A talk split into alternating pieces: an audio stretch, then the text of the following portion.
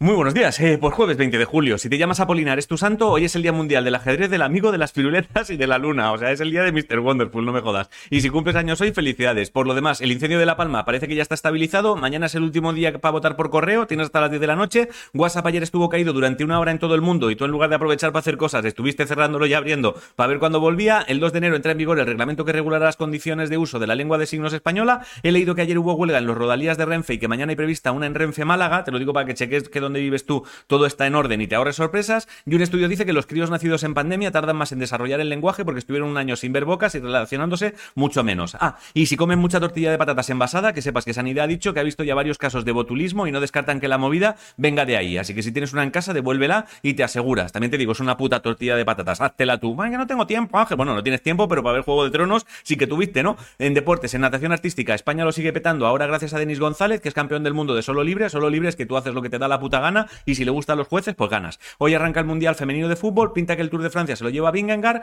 y un equipo de fútbol flag de Melilla, de moda que es una modalidad de fútbol americano, me ha escrito porque han creado un crowdfunding para poder representar a España en el Campeonato de Europa que se celebra en Irlanda. En ciencia, unos cirujanos de Israel consiguieron unir los ligamentos que sujetaban la parte superior del cráneo con las vértebras de un crío que había sido atropellado y unos investigadores de Estados Unidos han anunciado que han visto por primera vez un metal autorreparable, ¿vale? La movida es que es una especie de metal que han visto que, que se agrieta pero se repara sin que nadie lo toque. O sea, como el malo de Terminator 2, pero sin las ganas de matar. En música, si tu plan de este fin de era ir a, Villaverde a celebrar el Reggaeton Beach Festival, búscate otro plan porque lo han cancelado. Y si te mola el cine, recuerda que hoy se estrena Oppenheimer, Barbie y una nueva de la saga de Insidious, que es la de miedo. En videojuegos, mañana sale el Pokémon Sleep para iOS y Android, que va de cazar Pokémon mientras duermes. O sea, mientras todo el mundo recomienda que no duermas con el móvil cerca, los de Pokémon han inventado un juego para que tengas que dormir con el móvil debajo de la almohada. Y en esports, ayer Koi dejó fuera de Valorant LCQ a Team.